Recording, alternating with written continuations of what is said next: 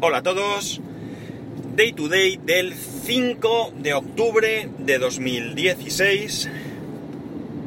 Son las 9.22 y 22 grados en Alicante. Bueno, lo primerito, primerito, eh, anunciaros que hoy mismo ha salido un capítulo del podcast Jarras y Podcast. Eh, donde me, entrevista Jesús, eh, me entrevista a mí. Eh, os recomiendo escucharlo, básicamente por dos motivos. El primero, evidentemente, porque salgo yo, claro. Y el segundo, porque la verdad es que es un podcast, si no lo conocéis, bastante, bastante interesante. Es un metapodcast donde se encarga Jesús de hacer una entrevista a un determinado podcaster y donde nos preguntan, pues aparte de algún dato personal, así mmm, más íntimo, mmm, también nos preguntan eh, bueno, pues cómo empezamos a grabar, eh, cómo empezamos a escuchar o cómo descubrimos los podcasts, eh, etcétera. La verdad es que es una conversación muy, muy fluida. Yo me sentí súper a gusto. Desde aquí quiero agradecerle a Jesús que contara conmigo porque, bueno, disfruté mucho. Fue un ratito en que, en que lo pasé muy bien, muy bien. Y bueno, pues que, que se agradece que, que piensen en uno para, para, estas cosas. Así que os lo recomiendo. En las notas de este programa, si no se me va la cabeza, como siempre, pues os pondré toda la información para que podáis acceder a este capítulo. Y eh, bueno, a este o a todos los demás, veréis que hay un montón de podcasters que han pasado ya por ahí y bueno, pues un montón más que pasarán, seguro.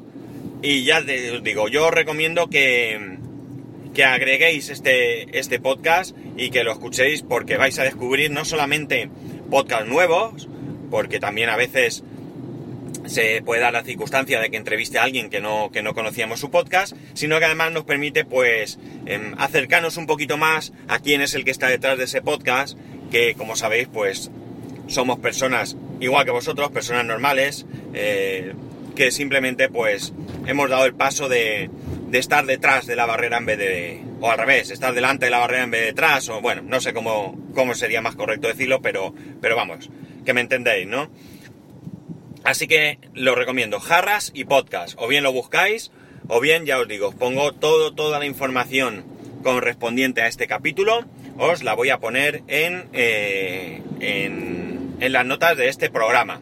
Si veis que no las pongo, pegadme una colleja, me las pedís, porque es que ya sabéis que, que yo tengo muchísimas virtudes, muchísimas, pero la memoria no es una de ellas. Bien, el tema de hoy. Una de las cosas que siempre me han fastidiado mucho, mucho, mucho, han sido, en mis tiempos mozos, cuando yo era un ferviente usuario de Windows, las actualizaciones de Windows. Las actualizaciones de Windows me parecen tremendas. Primero porque hay gran cantidad de actualizaciones, cosa que, bueno, por un lado podríamos pensar que está bien, que es una, un acierto, porque las actualizaciones de determinada versión de un programa o un sistema operativo, lo que se supone es que mejoran eh, características y tapan agujeros de seguridad de esas aplicaciones o de esos sistemas operativos. Pero es que lo de Windows me parece brutal, me parece brutalmente exagerado. Además, eh, las actualizaciones son tremendamente lentas, eh, sobre todo cuando mmm, de repente ves que tienes ahí 50 o 60 actualizaciones y ves que vas a apagar el equipo. Esto es crítico cuando es en un portátil y lo apagas para pirarte y tienes prisa porque no puedes apagar el equipo o no debes apagar el equipo y te dice que esperes que, que estoy actualizando y hasta que yo no termine pues no me apago, ¿vale? Entonces esto para mí es tremendo. ¿Qué ocurre? Que no me digas que está lloviendo.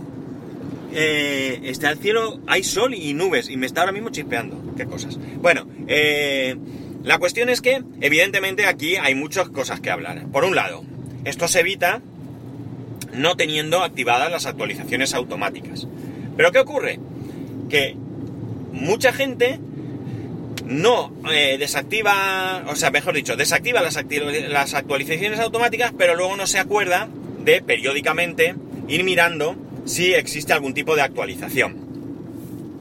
Por lo tanto, lo bueno sería que tú no tengas esas actualizaciones automáticas y que una vez, pues no sé, por decir algo que se me ocurre, una vez al mes, pues tú cojas y te dediques a mirar si hay actualizaciones y que las hagas. Es decir, buscas un hueco, una ventana en tu tiempo en que no tengas que hacer nada y ya está. Esto eh, podrías hacerlo incluso si tú no tienes la, capacidad de mm, coger una costumbre por ti mismo, pues puedes ponerte un recordatorio. ¿De acuerdo? Yo tendría que ponerme un recordatorio, porque si no, no lo haría. Yo hay veces que me encuentro equipos que me dicen que tiene algún problema y resulta que es que no se han actualizado jamás. Jamás. En su momento alguien les instaló el Windows, desactivó las actualizaciones automáticas y resulta que tienes ahí actualizaciones pero como si no hubiera un mañana. Muchas veces los problemas que tienen los equipos pueden solucionarse eh, simplemente con una actualización, pero de igual manera también te pueden venir nuevos problemas a causa de esa actualización. ¿Qué ocurre? Que para mí lo, lo ideal, por tanto, es no tener actualizaciones automáticas, ser capaz de ir mirando qué actualizaciones hay y ser paciente. Y esto va en contra de lo que yo he hecho últimamente, bueno, ya de un tiempo para acá, de instalarme betas y todo esto. Es decir, que la postura debe ser, salvo que salga una actualización tremendamente crítica, en la que o la haces o no puedes trabajar, pues tú pausa y deja que sean los demás, los impacientes como yo, los que hagamos una, eh, una primera instalación y comprobemos que realmente no hay ningún problema con la, con la actualización que nos, que nos perjudique más que nos ayude. ¿A qué viene contaros toda esta película?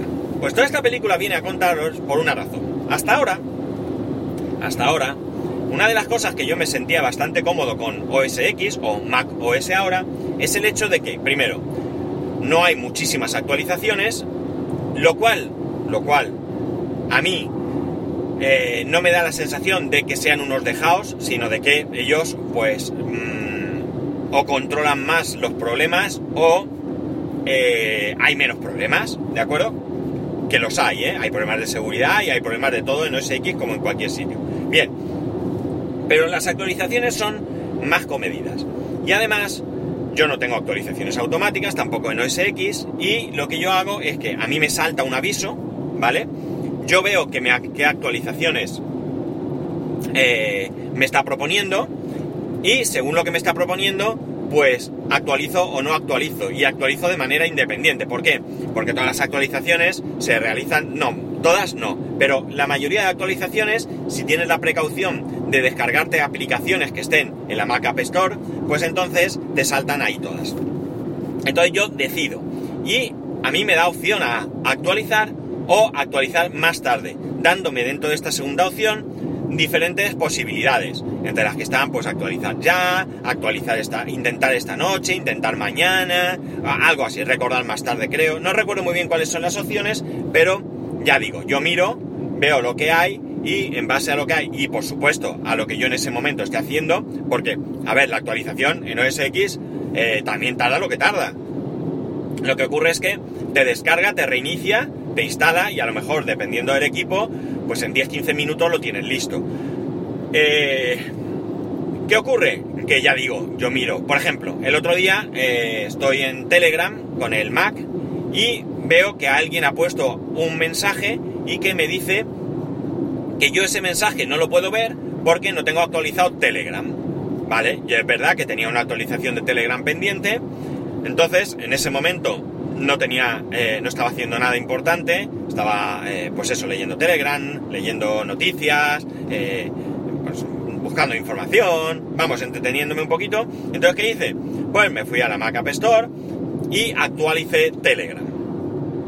Y a partir de ahí, pues ya podía ver ese mensaje que no era ni más ni menos que estos juegos que han incorporado, que como ponía yo el otro día en el grupo de todo Twitter, no sé qué es peor, si los GIF o los juegos, porque vaya tute, de, juegos que hay ahora. En fin, eh, por tanto, yo creo que eh, esa eh, sigue siendo la manera ideal de actuar. Es decir, a mí me avisa de que hay unas actualizaciones y yo decido si hago la actualización en ese momento o no. Para mí las actualizaciones automáticas, fuera. Salvo que seas un tremendo desastre, tremendo, y no haya más opción. Pero a cambio pierdes lo que te digo de tratar de verificar que esas actualizaciones funcionan correctamente. Todo esto viene, como digo, porque ha saltado ahora la noticia de que Apple, a todo aquel que tenga actualizaciones automáticas, le va a forzar a actualizar al siguiente sistema operativo. Es decir, si tú ahora mismo estás en el Capitán y tú tienes las actualizaciones automáticas en OS X, pues llegará un día en que te despiertes y tendrás Sierra. Esto a mí, sinceramente, eh, no me parece bien. No me parece bien porque, a ver, yo alabo el que eh, Apple ponga todos los años un sistema operativo sobre la mesa, alabo que traten de que ese sistema operativo sea lo más seguro y con la mayor funcionalidad posible, eh, y además que sea gratuito, pero yo, yo debo decidir si actualizo o no actualizo. Entonces, ¿por qué narices yo tengo que elegir entre tener actualizaciones automáticas, que si bien yo acabo de decir que no lo recomiendo, pero que cada uno es libre de hacer lo que le dé la gana, ¿por qué tengo que elegir entre tener actualizaciones automáticas perdón, y quedarme en el sistema operativo que en ese momento estoy utilizando, el ejemplo que he puesto, el capitán, o poner actualizaciones automáticas y desentenderme de esto, pero verme obligado a actualizar a Sierra? ¿Qué ocurre? Que yo puedo tener una aplicación que por el motivo que sea no funcione en Sierra. Una aplicación que sea crítica para mí. Una aplicación que el, desarrollador pues mm, haya abandonado o haya dejado de medio actualizar o se encuentre con algún tipo de problema por el que en Sierra esa aplicación no va a funcionar. Y entonces eh, a mí me tiene que obligar, eh, como digo, a elegir. Es decir, no me parece la manera correcta de actuar. Alguno pensará que sí, que es ideal, pero no. Yo aquí acabo de poneros un ejemplo por el que no sería un buen sistema. Eh, a mí debería de permitirme poder hacer, dejar las actualizaciones automáticas y que me vaya dando actualizaciones del sistema operativo que yo tengo puesto. Si tengo el Capitán y Apple está dispuesta a seguir dando soporte durante un año más o dos o los que sean al Capitán y va a seguir sacando actualizaciones, pues que automáticamente esas nuevas actualizaciones del Capitán mm, se me instalen de manera automática. Pero que no me instale Sierra. Que me dé la opción, que esté ahí Sierra, que sea yo quien tenga que aceptar Sierra. Y a partir de ahí volvemos a la misma jugada. Es decir, cada vez que Sierra, si yo tengo actualizaciones automáticas, saque, eh, haya una nueva actualización para Sierra, pues como yo decido tener actualizaciones automáticas, pues que eh, me lo actualice. Es decir, en definitiva, que haya actualizaciones automáticas de eh, versiones de un mismo sistema operativo, pero no que haya actualizaciones automáticas de nuevas versiones del sistema operativo. Yo, esto es la manera que pienso. Eh, entiendo que ellos quieran eh, apretar. Y esto mm, me llega a me, lleva, perdón, a pensar que al igual que parece que en iOS las actualizaciones se suelen hacer, hablo de una versión de sistema a otro, no versiones menores, se suelen hacer eh, bastante rápido y en un número muy alto de dispositivos, me da la impresión que esto no pasa con, con los, con los ordenadores, con los Mac. Y entonces, pues ellos quieren estar ahí y sacar que son, que ellos consiguen actualizaciones a mogollón, pero eh, que como no lo hacemos nosotros, pues ellos se encargan de hacerlo. Está claro que no todo el mundo somos como soy yo, que estoy constantemente mirando si hay actualizaciones, qué hacen esas nuevas actualizaciones. Yo suelo leer que traen las nuevas actualizaciones antes de hacerlas, sobre todo de versiones de, sistemas, de plugins de WordPress, por ejemplo. Antes de actualizar yo miro a ver qué hacen, porque puede estar en contraposición a alguna otra necesidad que yo tenga. Entonces, eh, por eso yo no utilizo actualizaciones automáticas y por eso yo reviso todo antes. Y trato de ser, mm, yo, yo no llevo una política de como, como os he puesto de una vez al mes mirar, sino que yo voy viendo qué actualizaciones hay y con esas actualizaciones yo me lanzo o no me lanzo, ¿de acuerdo? En cualquier caso, ya digo, a mí esta nueva política no me gusta. No me gusta, aunque a mí no me va a afectar. Yo no tengo actualizaciones automáticas, por lo tanto yo no voy a notar, mm, no voy a tener este problema. Pero sí que entiendo que puede haber gente que se despierte un día y se encuentre con que no le va determinada aplicación, no le va a determinado programa, porque simplemente pues ha llegado eh, ese día el, el, ¿cómo se dice? el sistema y al tener actualizaciones automáticas, pues nada, le ha metido la actualización y se acabó. En fin, os lo aviso yo aquí para que lo tengáis presente. Vosotros eh, decidid de qué manera queréis actualizar. Pero yo ya digo, yo no recomiendo nunca las actualizaciones automáticas, sobre todo porque creo que es justo que seamos nosotros quien decidamos si queremos esas actualizaciones, que revisemos qué nos da o qué nos quita esas nuevas actualizaciones y que por tanto eh, tengamos nosotros la posibilidad de, como digo, elegir. Pues nada chicos, aquí lo dejamos, que ya sabéis que para poneros en contacto con, conmigo, arroba spascual en Twitter y spascual arroba spascual.es por correo electrónico. Un saludo y nos escuchamos mañana. Y no dejéis de escuchar Jarras y Podcast.